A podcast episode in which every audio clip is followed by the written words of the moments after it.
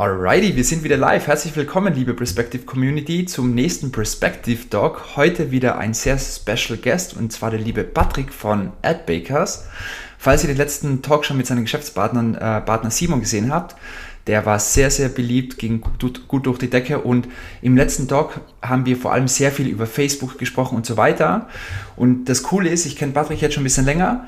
Simon ist wirklich, wenn ich das so sagen kann, Patrick, eher derjenige, der wirklich sozusagen auch sich um das ganze Thema Facebook und da auch der beste Experte ist, aber dass AdBaker einfach so ein cooles Unternehmen ist und äh, die ganzen Prozesse stimmen und wie man die Agentur aufbaut. Darum kümmert sich Patrick, den kennt man eigentlich gar nicht so, er ist nicht so in der Werbung zu sehen und so weiter und deshalb freue ich mich total auf, auf diesen Austausch heute. Zwei Zeilen noch zu Patrick und zwar AdBaker war schon 2020 eine der größten Facebook- und Instagram-Agenturen im deutschsprachigen Raum. Ich habe sie damals auch kennengelernt, schon 2019, wo sie auf der All Facebook, glaube ich, war das oder auf irgendeinem Event auf jeden Fall äh, irgendwo, genau. irgendwo gesprochen haben und war total hin und weg. Ähm, sie betreuen Kunden mit einem monatlichen Adspend von 3k bis 300.000 Euro pro Monat, also haben kleinere Kunden, aber auch ganz, ganz große Kunden. Und warum es heute für dich so wichtig wird und so cool ist, mit dabei zu sein, und zwar, ich habe mir ein paar coole Fragen überlegt, die wir Patrick heute stellen werden, und zwar, wie baue ich eigentlich meine Agentur auf? Was sind die ersten Schritte? Wir sprechen über Pricing, wir sprechen über die Herausforderungen, wie sich der Markt die letzten Jahre verändert haben, was heute vielleicht wichtig ist, wenn du deine Agentur gründen möchtest und vieles mehr. Und wie immer, das ist ein Live-Talk, deshalb stell deine Fragen in den Kommentaren, dann kann Patrick die beantworten. Und jetzt bleibt mir nichts anderes mehr übrig, außer dich willkommen zu heißen, lieber Patrick. Und ich starte auch direkt schon Dankeschön. rein. Was Gerne. sind deine drei wichtigsten Learnings beim Aufbau einer Agentur oder deiner Agentur? Was waren deine Learnings in den letzten Jahren? Ja, aber wenn ich so auf die letzten Jahre zurückblicke, ist immer wieder erstaunlich, wie viel man denn letztendlich dazu lernt. Man guckt immer so ein bisschen in die Zukunft, aber was man dann alles an Erfahrungsschätzen sammelt, ist auch immer wieder sehr spannend. Also ich fange mal vielleicht mit etwas sehr unkonventionellem oder sehr, was, was vor allem auf das Mindset von Agenturinhabern einzahlen sollte. Äh, wir leben in einem Zeitalter von einer schnellen Skalierung, wo es immer darum geht, schnell Ziele zu erreichen, hohe Wachstumsraten zuzulegen.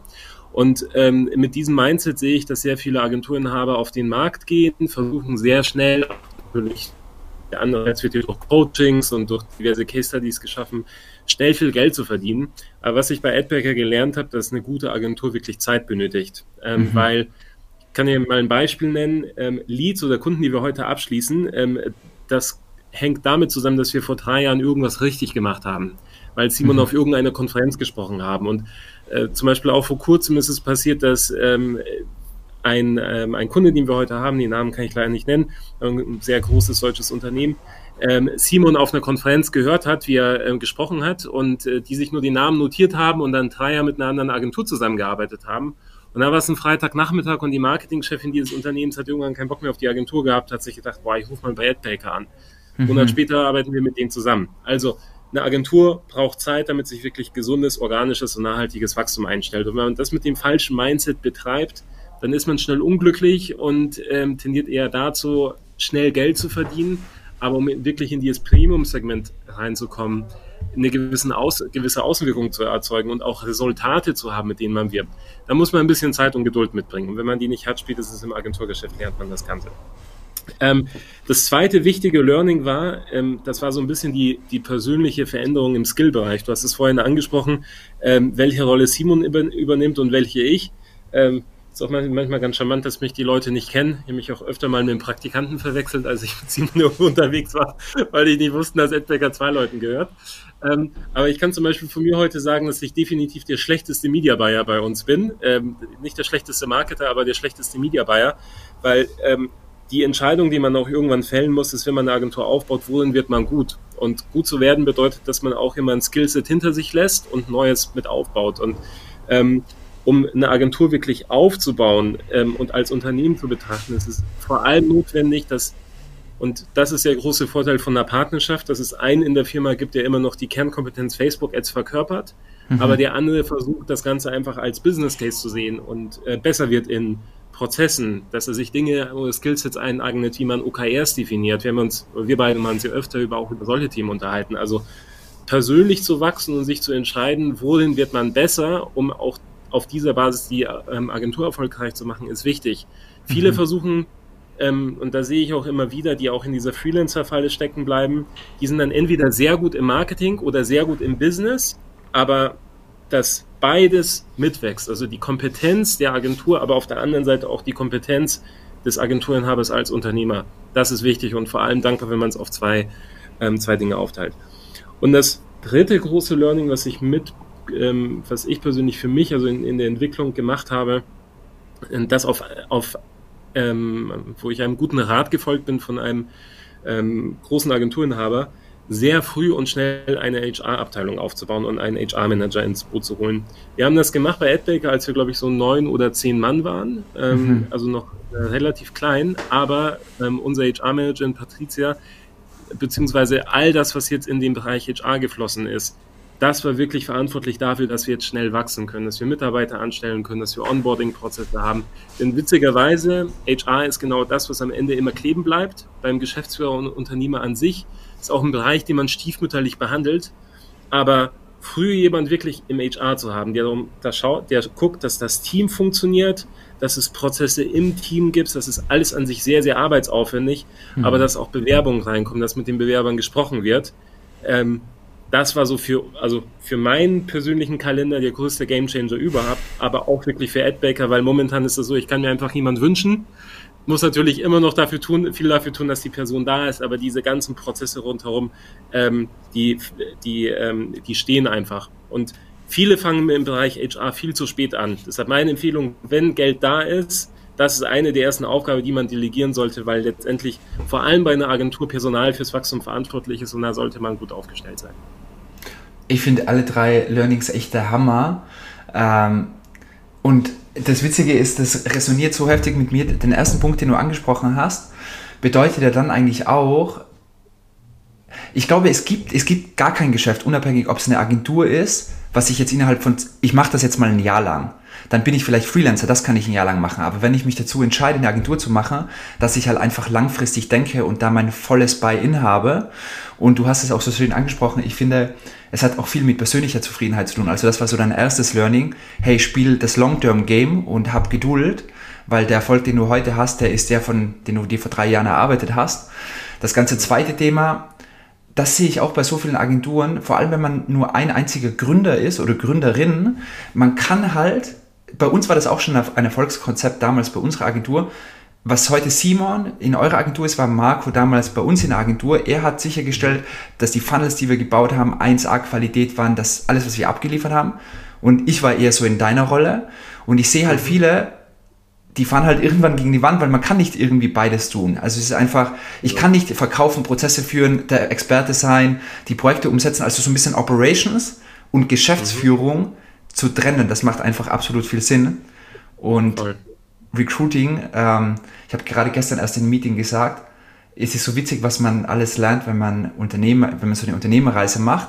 Denn mhm. heute die erste Position, die ich einstellen würde, wäre tatsächlich auch eine HR Kollegen oder Kollegin, beziehungsweise Recruiter, weil, ja, absoluter Gamechanger. Okay, so, so, so, so gute Learnings, Patrick. Ähm, wie so meine Wahrnehmung von euch ist ja, es gibt super viele Agenturen, aber irgendwie habt ihr es geschafft, dass man euch relativ gut kennt. Und warum ihr total stark mit mir resoniert, ist einfach, weil ihr so eine coole Brand habt. Und eine Brand, das ist so meine persönliche Erfahrung, besteht ja aus allen Berührungspunkten, die man mit der Marke hat. Das besteht daraus, wenn ich auf eure Webseite gehe, geiler Hero. Wenn ich eine Werbeanzeige von euch sehe, hohe Qualität. Wenn ich jetzt hier mit dir telefoniere, geiles Setup. Aber wie habt ihr das geschafft, dass ihr, woran liegt es, dass, dass man euch mehr kennt, dass ihr euch so einen Namen geschaffen habt? Was waren so, ist es so gekommen oder waren da so ein paar strategische Entscheidungen dahinter? Und wenn ja, welche? Mhm, äh, gute Frage. Also, wenn ich mir so die letzten Jahre angucke, ich glaube, wir haben intuitiv einfach viel richtig gemacht. Ähm, richtig auch deshalb, weil was war auf der, am Anfang ein großer Nachteil war, wir kommen nicht aus dem klassischen Agenturgeschäft. Wir mussten auch sehr viel erst mit der Zeit dazulernen, wie diese Agenturwelt funktioniert. Ähm, denn wenn man Facebook-Werbung macht, heißt das nicht, dass Porsche am nächsten Tag bei, bei einem äh, an der Tür klingelt. Das sind ganz andere Lead-Kanäle, wie sie heute auch teilweise vermittelt werden. Also es war ein Nachteil, aber es war ein großer Vorteil, weil wir letztendlich versucht haben, also das, das eine Wichtige ist, und ich glaube, das zeichnet gute Unternehmer aus, das, die Frage ist, was ist die Grundintention, mit dem man etwas macht und was mhm. ist die mhm. Haltung hinter, hinter sein, seiner eigenen Arbeit. Und ähm, Ed Baker ist sehr stark mit der Persönlichkeit von Simon und mir verwoben. Ähm, dahingehend, dass wir wirklich versuchen, unsere persönliche Arbeitsphilosophie in der Agentur zu integrieren. Und das, glaube ich, ein sehr, das ein Erfolgsrezept ist, was grundsätzlich funktioniert. Ich gebe dir mal ein Beispiel, äh, vielleicht so ein kleiner Schwung aus meinem Leben. Ich war, bis ich 18 war, Konzertpianist, ähm, habe mhm. äh, sehr viele Konzerte gespielt, mit 14 Berliner Philharmonie, Tchaikovskis erstes Klavierkonzert, Klassiker, habe danach Jura studiert, äh, war auch da im Studium sehr gut, habe auch versucht, einen sehr guten Job zu machen und diese Einstellung, mit der ich mich damals ins Klavier gesetzt habe oder mit der ich damals ähm, ähm, mein Studium bestritten habe, genau mit derselben Einstellung habe ich Edbaker aufgebaut, nämlich ein hoher Qualitätsanspruch.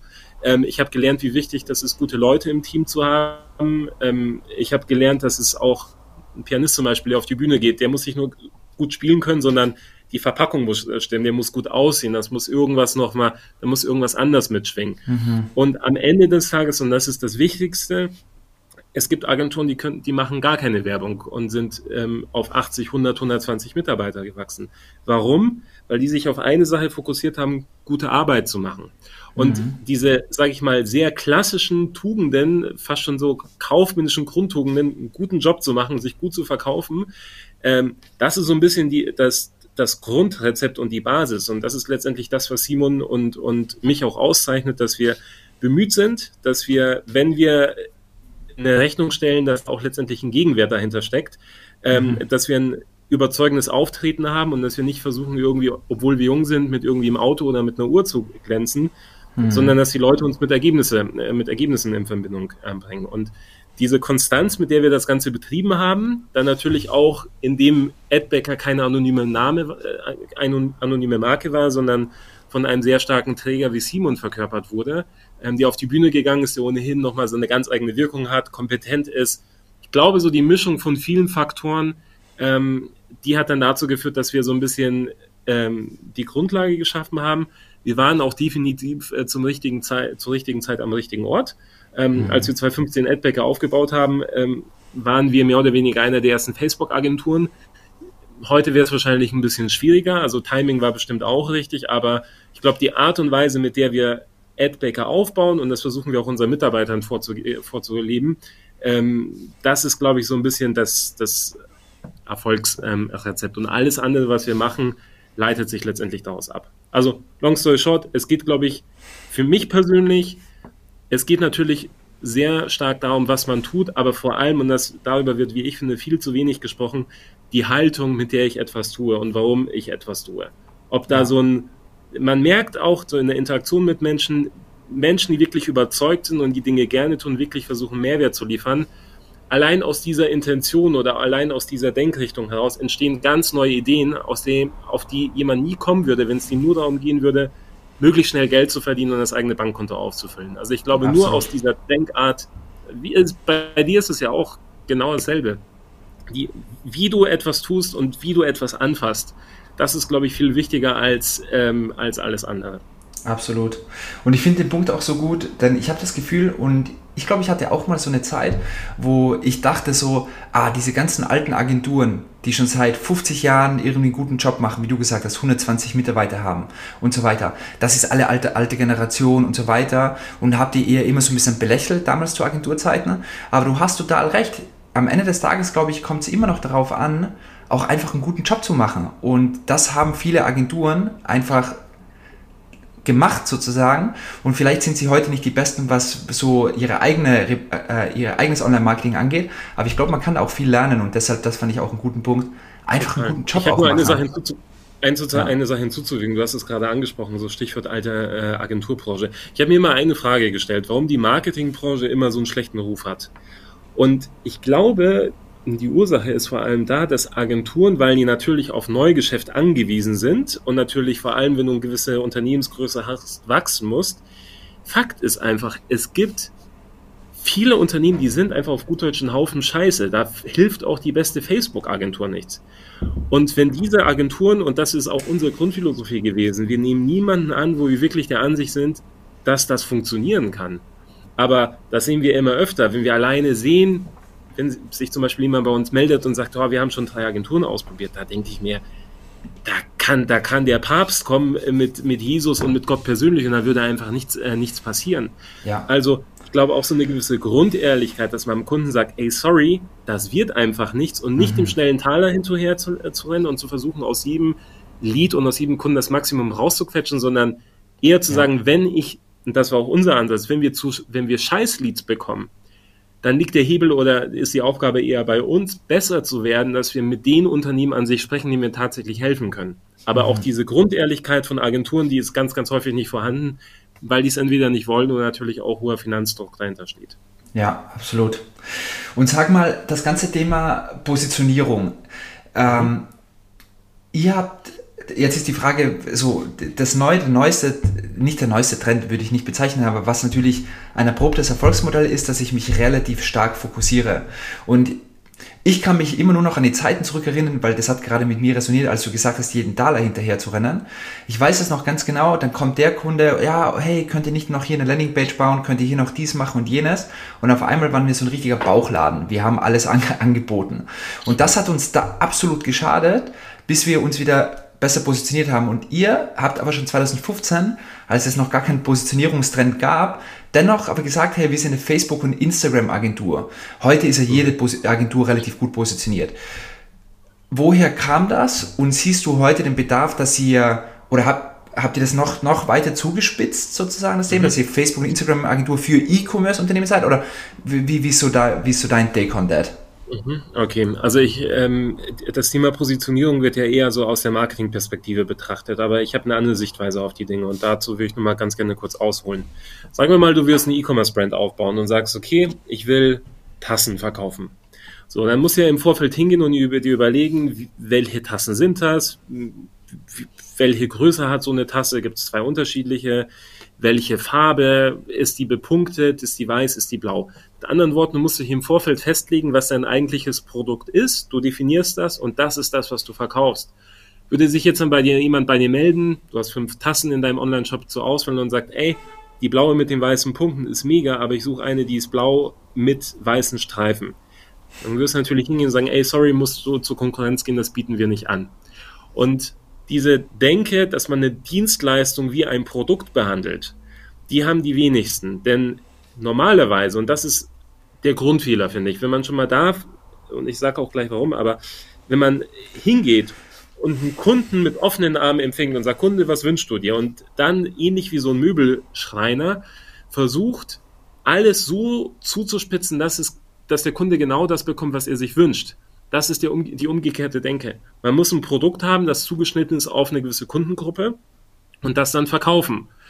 Und entweder der Kunde passt und kann sich das leisten oder er kann es eben nicht. Aber auch wenn es manchmal gut gemeint ist, sich nur nach den Kundenwünschen zu ähm, richten, hat es zwei, vor allem zwei fatale Nachteile. Zum einen, es kommt bei dem Kunden gar nicht mal so geil an, weil ein Kunde kauft immer Sicherheit. Er will das Gefühl haben, dass man etwas schon in der Vergangenheit wiederholt gemacht hat dass da ein Prozess da ist. Das heißt, ich kommuniziere dadurch, ich mache es zum ersten Mal. Das ist schon mal Kacke.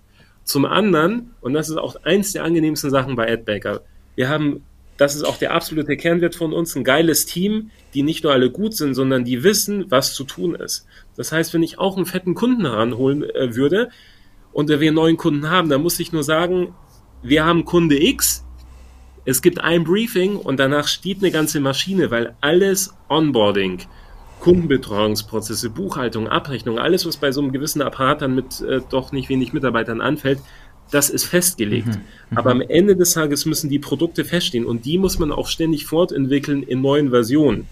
Und das ist etwas, was Agenturen nie machen. Die, wenn du über deine Dienstleistung wie, nicht nachdenkst wie über ein Produkt, dann denkst du auch bei einer Dienstleistung nicht in Produktzyklen. Und unsere Dienstleistung heute ist auch ganz anders wie vor einem Jahr, wie vor zwei Jahren, weil wir immer unsere Standardpakete hatten und immer geguckt haben, wie können wir die besser machen und sie erweitern? Und am Ende des Tages, ähm, das eigentliche klassische Thema Positionierung ist, glaube ich, auch etwas, was falsch vermittelt wird. Viele, also wofür eine Agentur in erster Linie bekannt sein sollte, ist, dass sie Ergebnisse erzielt und dass sie eine gewisse Form von Kompetenz hat. Das Ding ja. bei uns war, ähm, das war jetzt nicht der krasseste strategische Move, wir konnten einfach nichts anders.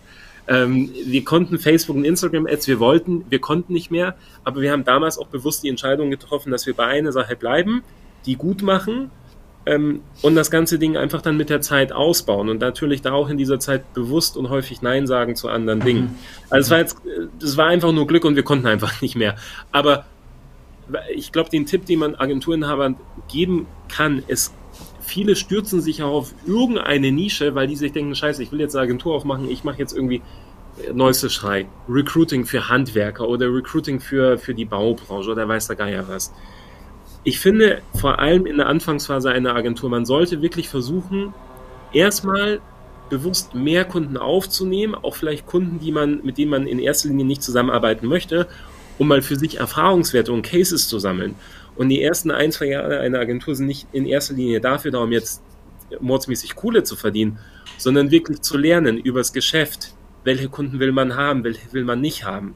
Und die meisten versuchen diese Erfahrungswerte nicht, nicht zu sammeln, gehen auch nicht offen in so eine, in, in diesen Prozess hinein, sondern die sitzen zu Hause mit, mit dem Notizblock da und denken sich, okay, ich positioniere mich jetzt so, so, so, das mache ich, das kann ich, aber haben noch nie mit irgendeinem Kunden zusammengearbeitet. Ja. Ich finde, diese Positionierung und Zuspitzung sollte irgendwann kommen, aber sie ja. sollte in erster Linie mit einem offenen Prozess beginnen und die Grundlage der Positionierung sollte immer sein, das ist eine Agentur, die macht einen guten Job. Und ja. das fehlt schon mal. Und alles andere ist Marketing und, und, und so ein bisschen der, der Schmuck drumherum. Aber es entwickelt sich von selbst. Ja, wie, wie, wie du sagst, also ich glaube, wir stimmen da voll überein, dass Positionierung unfassbar wichtig ist, genau aus den, so Stichwort so, bau, mach ein Produkt aus deiner Dienstleistung. Und ich finde den Punkt so gut, weil ich sehe das auch echt bei vielen unserer erfolgreichen Agenturkunden. Man kann natürlich hingehen, man hat noch gar keine Agentur, man sagt, ich werde mich genau darauf fokussieren, aber das ist eben echt ein cooler Tipp, wo du sagst, hey, ähm, alles klar, wenn du denkst, das ist eine gute Richtung, dann hol dir mal ein paar Kunden, hol dir auch ein paar andere Kunden und dann lern die Kunden erstmal kennen. Schau mal, wie du Ergebnisse erzielen kannst und wenn dann was läuft, dann positioniere dich danach, aber beginn erstmal mit so ein paar Experimenten und das finde ich echt ähm, ja, eine ne, ne, ne, super wichtige Message. Genau. Ja, auch noch vielleicht ein kleiner Tipp, was Agenturmarketing ausmacht. Die effektivste Form von Agenturmarketing, egal welchen Kanal man bedient, das, der Inhalt davon ist immer ein Case und eine Fallstudie. Und man sollte die ersten Jahre einer Agentur vor allem dafür sehen, um sich überhaupt mal geile Cases und Fallstudien zu erarbeiten, mit denen man Kunden bekommt. Denn Fakt ist einfach, ohne, und das sieht man heute, wenn man das mal unter dem Aspekt beleuchtet, viele, die jetzt gerade auf Markt eine Agentur gründen, die ziehen sich einen Anzug an, ein Hemd und eine Uhr und haben und werben dann mit aggressiven Werbeversprechen. Die haben nichts anders. Und die, die erfolgreich sind, haben die Zeit genommen, um wirklich mal Fallstudien zu haben, und mit denen dann zu werben. Und was wir bei AdBaker gemacht haben, wir haben die ersten fünf Jahre so gut wie gar keine Werbung gemacht. Auch vor allem auch mit Paid Traffic haben wir jetzt erst durchs Mentoring, ähm, als wir das begonnen haben zu machen, haben wir damit begonnen. Die ersten Jahre haben so ausgesehen, dass wir nur Vorträge gehalten haben und mit einem Case auf die Bühne gegangen sind. Wir haben einfach gesagt, guck mal, wir haben nicht Vorträge gehalten, die ich persönlich scheiße finde, wie irgendwie die zehn Facebook-Trends im Jahr 2021. Da sind so Labervorträge, die einfach nichts bringen sondern Simon oder ich sind auf die Bühne gegangen, haben Case gezeigt, haben gesagt, so, ey, wir zeigen euch, wie wir XY erzielt haben. Und der Case war der Aufhänger für die Vermittlung von Inhalten, wo man das Problem groß gemacht haben. Und was passiert? Ein Unternehmen, das in einer ähnlichen Branche ist, springt darauf natürlich an. Die sind dann zu uns gekommen, haben gesagt, so, ey, mega geil, was ihr da gemacht habt, lasst uns zusammenarbeiten. Und eine Sache, die ich auch noch mitgeben möchte, weil man denkt sich immer in der Anfangszeit, das hatten wir auch gedacht, wir hatten jetzt auch von Anfang nicht immer die Mods-Mega-Budgets und haben uns dann auch manchmal fast schon so ein bisschen geschämt zu sagen, okay, wir haben einen Case, der ist geil, da haben wir nur 50.000 Euro ausgegeben oder 20k, kann man damit wirklich auf die Bühne gehen? Der Joke ist der, vor allem wenn man, sage ich mal, Premium-Kunden oder Mittelständler anziehen möchte und vor allem Konzerne, in Konzernen arbeiten Sicherheitsleute. Das sind keine risikoaffinen Leute wie Startups, sondern das sind Menschen, die Karriere machen, indem sie keine Fehler machen. Bedeutet, vor allem die Fallstudien, die es zeigen, dass man mit wenig Geld viel bewirkt haben, sind die Cases, die mit einem Mittelständler und mit einem Konzern eher auf Resonanz gehen, als wenn ich mich hinstelle und zeige, wie ich aus einer Million zwei gemacht habe. Mhm. Das heißt, und das sieht man auch ganz häufig, war bei dir vielleicht auch so, je größer der Kunde, tendenziell, desto kleiner ist das Budget und desto vorsichtiger sind die.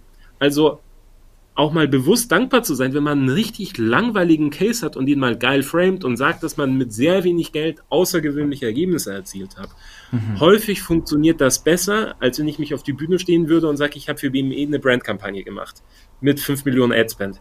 Dann habe ich vielleicht gezeigt, dass ich die dicksten Eier von allen Agenturen habe, aber es heißt nicht, dass ich dann zum Beispiel ähm, Mercedes oder jemand anders, der gerade mal seine Digitalabteilung aufbaut, der zehn Jahre CMO in der Firma war und jetzt mal sich vom Geschäftsführer ein bisschen Marketing-Spend freigeschaufelt hat, mhm. dass der dann auf einen zukommt. Also Vorträge halten ist wichtig, egal wo, Ergebnisse zeigen. Nicht nur die Referenz, die Ergebnisse, die dahinter stehen. Und wir sind dadurch bekannt geworden, dass wir immer, wir haben immer Praxis äh, gezeigt, immer vermittelbares Know-how, immer Cases kleine Cases, mittelgroße Cases, große, aber vor allem diese kleinen bis mittelgroßen. Und mhm. das ist das, was dazu führt, dass man sich irgendwann Namen macht und dann auch die Kunden auf einen zukommen und sagen, boah, die Agentur kann echt wirklich was, lass mal mit ihnen sprechen. Das ist super spannend. Im letzten Intro mit äh, Simon habe ich auch so ein paar äh, Marken vorgelesen. Ich habe jetzt gar nicht mehr im Kopf, wie die ihr alle arbeitet. Wie komme ich denn, ist das die Antwort darauf? Komme ich genau so an große Kunden? Ich mache mir einen Namen und da gibt es gar keinen Magic-Konzept dahinter? Oder wie schaffe ich es denn, was, was ich oft beobachte? Ich bin eine Agentur, ich starte gerade, ganz häufig, ganz häufig beobachte ich das. Und das ist gut so, weil wir haben auch so gestartet und dann, ja, okay, hier nehme ich jetzt 1000 Euro. 1000 Euro irgendwie pro Monat. Und dann arbeite ich wie, so das ganze Thema Pricing und Kunden. Bei uns war so, unser erstes Projekt haben wir für 400 Euro verkauft und hinten raus das war dann schon ein bisschen crazy, aber haben wir echt 30 Car Retainer genommen von mhm. richtig großen Brands. Äh, so, das, das war irgendwann eine komplette Transformation. Aber wie würdest du sagen, komme ich denn überhaupt an diese Kunden? Und wie schaffe ich es, aus dieser Spirale rauszukommen, dass ich eigentlich mit den nur Kunden habe, wie den Bäcker um den Äcker, was jetzt gar nicht, was jetzt gar nicht schlecht ist oder so, aber ich muss ja als Agentur von irgendwas leben können. Ich kann ja nicht 500 Euro nehmen und dafür irgendwie 40 Stunden die Woche arbeiten. Geht halt nicht, macht keinen Sinn. Und wie komme ich genau. da raus? Also, äh, vielleicht erstmal, wie wächst man, wie kommt man aus der Spirale raus? Man kommt aus der Spirale dadurch raus, indem man, bevor man neue Mitarbeiter anstellt, erstmal seine bestehende Kundenstruktur optimiert. Und im Idealfall ist die Kundenstruktur einer Agentur im ersten Jahr anders wie im zweiten Jahr, anders als im dritten Jahr, anders als im fünften Jahr. Das heißt, was wir bei Edbecker gemacht haben, wir haben versucht, unser Angebotsportfolio zu erweitern, aber bevor wir, also immer dann, wenn wir wussten, und das ist auch ein Fehler, den man nicht machen sollte, sagen wir mal, man hat eine ganz neue Angebotsstruktur mit einem neuen Pricing, mit einem neuen Offering. Dann geht man zu all seinen Kunden hin und setzt ihnen jetzt mal die, äh, drückt ihnen die Pistole auf die Brust und sagt so, ey, neues Jahr, neues Glück, wir haben uns jetzt auch weiter verändert. Wenn ihr mit uns zusammenarbeiten wollt, ähm, dann müsst ihr jetzt ähm, das neue Pricing schlucken. Das wäre nicht sonderlich smart. Deshalb, was wir immer gemacht haben, wenn wir unser Angebot erweitert haben, haben wir es erst immer mal getestet mit neuen Kunden.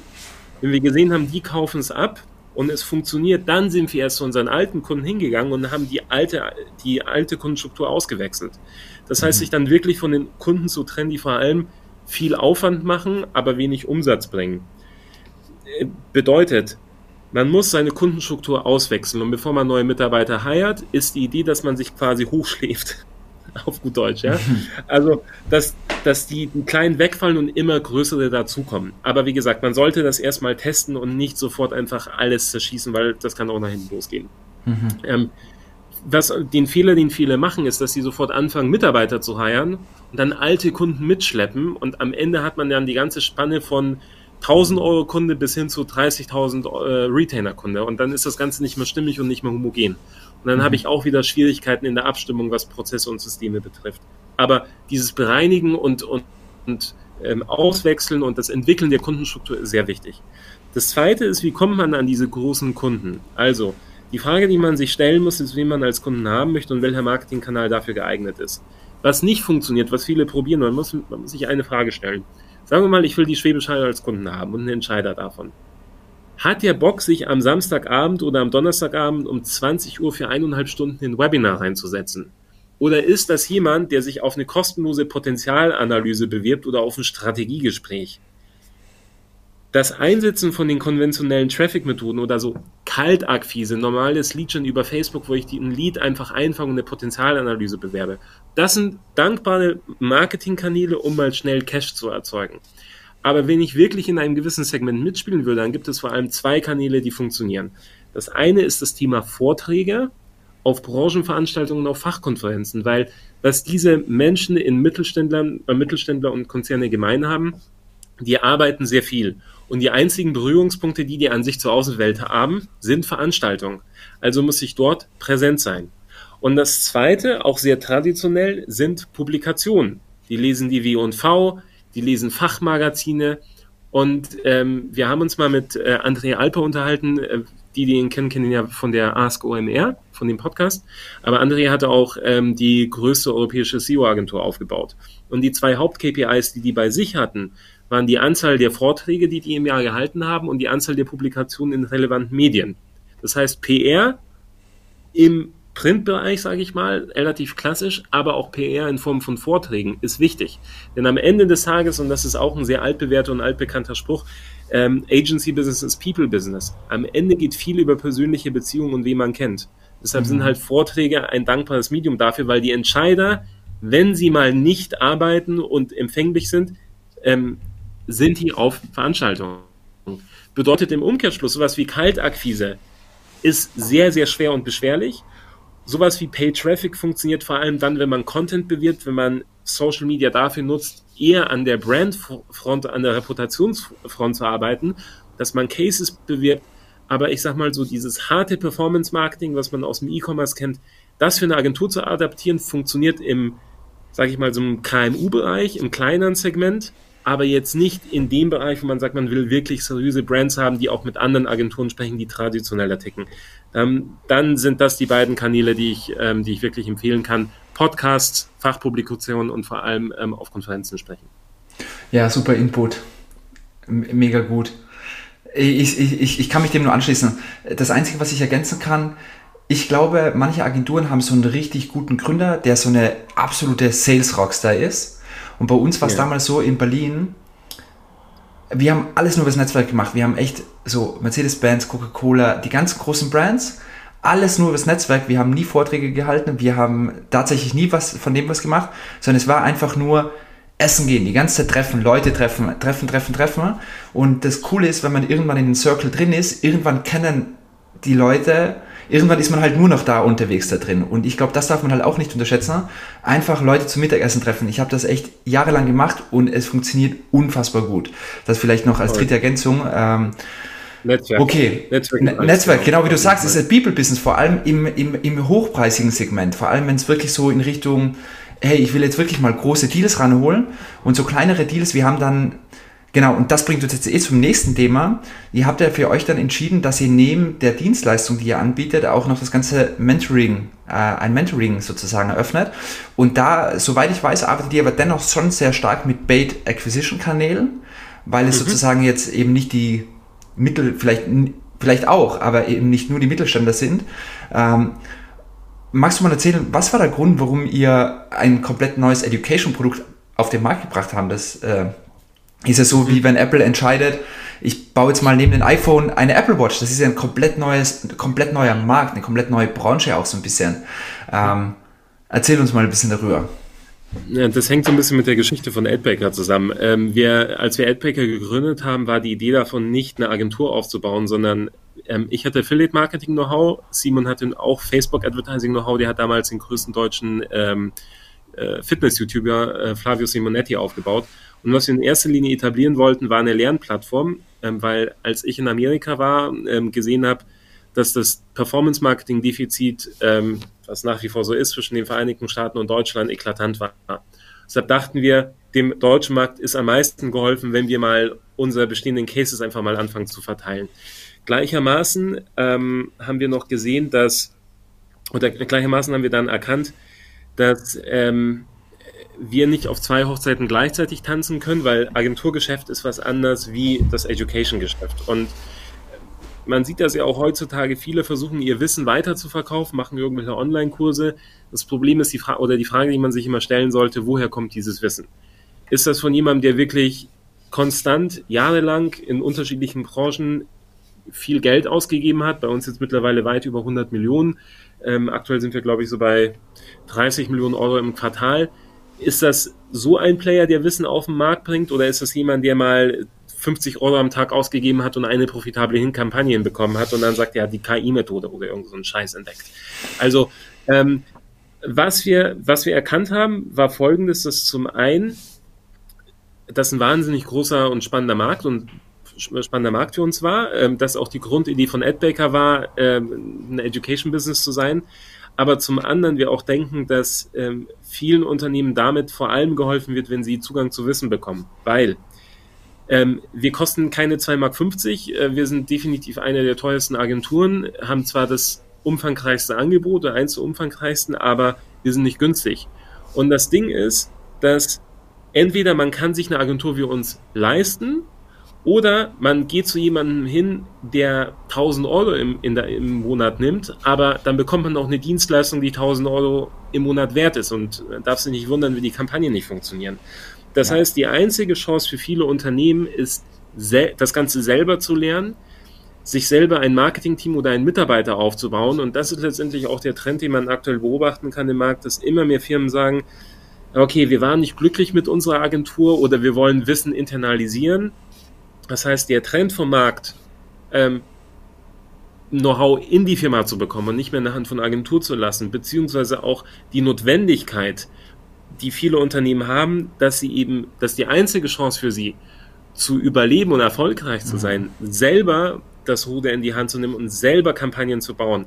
Das sind Firmen, denen wir helfen wollen und das sehen wir als wunderbare Ergänzung zu unserem eigentlichen Kernagenturgeschäft ähm, und ja, auch natürlich als große Bereicherung, wenn man sieht, dass man nicht nur hier irgendwie äh, im Boutique-Bereich äh, ein bisschen was bewirbt, sondern dass das Ganze, was wir jetzt in den letzten, ja, schon eineinhalb, zwei Jahren ähm, gemacht haben, schon gute und große Wellen schlägt. Ja, und von der Außenwahrnehmung ist befeuert halt, beides befeuert halt, glaube ich, weil es gibt manche, ich glaube, der Grund, warum auch viele Agenturen und wir auch als Perspektive greifen auf viele Agenturen zu, zum Beispiel auch im Social Recruiting tatsächlich, beauftragen wir Agenturen, einfach weil wir intern nicht die Kapazität haben, weil wir sagen, okay, darin wollen wir die Besten werden und da draußen, okay, sind auch viele unserer Kunden, die extrem gut damit darin sind. Deshalb finde ich Agentur auch eine grandiose Sache, vor allem die Agenturen, und das muss ich auch mal sagen, ich habe mal einen LinkedIn-Post darüber geschrieben, ich bin einfach so froh, wohin sich auch die Agenturenwelt entwickelt, denn heutzutage, 2021, 2022, man delivert, alle delivern. Also als ich 2013 mit Agentur begonnen habe, da gab es ja nur Agenturen so noch aus den 2000er Jahren. Da hatte keiner mhm. von KPIs gesprochen. Da habe ich als Agentur Brandings gemacht, Werbekampagnen. Kann man die messen? Nee, kann man nicht messen. Und heutzutage, was ich in unserer Community einfach mitbekomme, ist einfach so, hey, wir konnten so und so viele Neukunden die arbeiten schon alle sehr stark mit Cases und deshalb finde ich die Entwicklung persönlich auch extrem gut. Das ist genau das, was du auch gesagt hast, dass, glaube ich, viele erkannt haben, hey, ich muss einfach, ich kann keine Scheiße mehr verkaufen, wenn ich das so sage, sondern es muss einfach Voll. funktionieren. Und auf der anderen Seite finde ich aber euer Mentoring ist einfach auch so eine gute Ergänzung, weil wie du sagst, manche sagen, Agentur ist nicht das Richtige für uns. Wir wollen uns das Inhouse aufbauen und äh, ihr habt ja das ganze Wissen, ihr habt ja die Erfahrung, das macht einfach nur äh, extrem ja. viel Sinn. Ihr liebe, liebe Community, alle, die gerade noch live sind, wenn ihr jetzt noch Fragen habt, schreibt die mal bitte unten rein zum Thema Pricing, zum Thema Agenturen, wo ihr gerade steht, was ist deine Challenge gerade? Schreibt die hier rein, dann können wir die noch mit Patrick kurz besprechen, weil wir kommen hier zum Ende hin. Und Patrick, was mich jetzt noch interessiert, ich bin immer ein ganz großer Fan auch davon, einfach so Real Talk zu machen. Was waren wirklich, vielleicht jetzt, ich habe dich gefragt, was äh, die Einstiegsfrage war, was waren deine drei besten Learnings, äh, was, was wichtig ist als Agentur. Jetzt würde mich interessieren, was waren denn wirklich eure teuersten, teuersten Fehler, die ihr gemacht habt? Also wo du echt sagst, es war, weil ich glaube, der ganze Talk, der ist zwar mega positiv, man merkt so, wow, ihr habt es echt drauf, aber ich glaube, das ist ja auch nicht immer alles komplett rund gegangen. Also wo würdest du sagen, wo habt ihr einige Monate und vielleicht zigtausende Euro mal verspielt und was sind die Learnings, äh, wie man es besser machen könnte? Boah, gute Frage. Lass mich mal kurz, ähm, kurz überlegen. Also ich muss sagen, Gott sei Dank, ich hoffe, es bleibt so, haben wir echt sehr wenige Fuck-Ups gehabt. Also ich muss sagen, wenn ich mir so die Entwicklung der letzten Jahre angucke, die war, die war ähm, mehr, mehr als positiv. Aber, boah, die größten Fuck-Ups. Hm. glaube, ein, ich glaube, so eine der ähm, wichtigsten Sachen, eine der wichtigsten Sachen ist es wirklich rechtzeitig und frühzeitig an, an Strukturen und Prozessen zu arbeiten ab Tag 1. Also ich glaube, so, wenn ich mir Ed Baker angucke, wo wir den größten Sprung nach vorne gemacht haben, war wirklich, dass wir uns in jeglich, wirklich in jeglicher Hinsicht mit System beschäftigt haben. Ähm, und Ed Baker vor einem Jahr, aber auch vor zwei Jahren, das war eine ganz andere Firma. Ähm, wenn ich mir jetzt angucke, alleine unsere HR-Prozesse, ähm, dass wir One-on-One -on -One haben. Das war zum Beispiel, das war wahrscheinlich das Beste, was wir gemacht haben. Wir, bei uns gibt es One-on-Ones alle zwei Wochen. Ähm, äh, klass, die klassische Form äh, sind, dass sie nur 15 Minuten gehen. Das finde ich ein bisschen zu kurz. Bei uns ist es alle zwei Wochen ähm, eine halbe Stunde. Ähm, wir nutzen ein Tool, das heißt Leapsum, wo quasi jeder Mitarbeiter im Vorfeld, ähm, also wir haben immer neun Fragen, die wir stellen. Ähm, und auf jede Frage muss der Mitarbeiter sich im Vorfeld ähm, vorbereiten. Derjenige, der das One-on-One -on -One hat, einfach stichpunktartig die Agenda vorgeben. Ähm, jeder hat quasi seinen eigenen Link und dann hangelt man sich an der Agenda durch. Mhm. Und ähm, was wir davor gar nicht gemacht haben, ist, es gab mal so ab und zu Quartalsgespräche, aber Mitarbeitergespräche, aber dieses wirklich in engen Rhythmen an den Leuten dran zu sein, nachzuhören, ob denen irgendwas fehlt, dass die Dinge nicht in sich hineinfressen das hat wahnsinnig viel verändert und auch so wirklich für den Teamzusammenhang, äh, für den Teamzusammenhang ähm, halt, ähm, den Teamzusammenhalt gestärkt. Zum anderen, wie gesagt, Systemeprozesse in jeglicher Hinsicht, dass man sich mit so Sachen beschäftigt wie Asana, ein Projektmanagement zu haben. Auch wichtig, Zielplanungssystem. Das ist, also wenn ich eine Empfehlung aussprechen könnte, auch hier an dieser Stelle, sich mal mit für seine Firma, auch wenn man noch ganz am Anfang ist, ähm, wir haben bei uns zum Beispiel OKRs implementiert. Das war eine steile Lernkurve, aber vor allem, am, man denkt sich immer so, Zielplanungssysteme sind wichtig, wenn man viele Mitarbeiter hat. Bullshit. Vor allem am Anfang, wenn die Ressourcen noch eng sind, muss man vor allem sicher gehen, dass man wirklich Verbindlichkeiten reinbringt und sich wirklich im Vorfeld überlegt, was will ich in dem Quartal machen? So, die ersten ein, zwei Jahre der AdBaker waren so ein bisschen, Simon und ich haben zusammengearbeitet. Wir haben jetzt auch nicht den wahnsinnig großen Fixkosten-Sockel äh, gehabt. Und ob wir jetzt ein Ziel erreicht haben oder nicht, das hat nicht sonderlich viel bewirkt oder hat auch nicht viel verändert.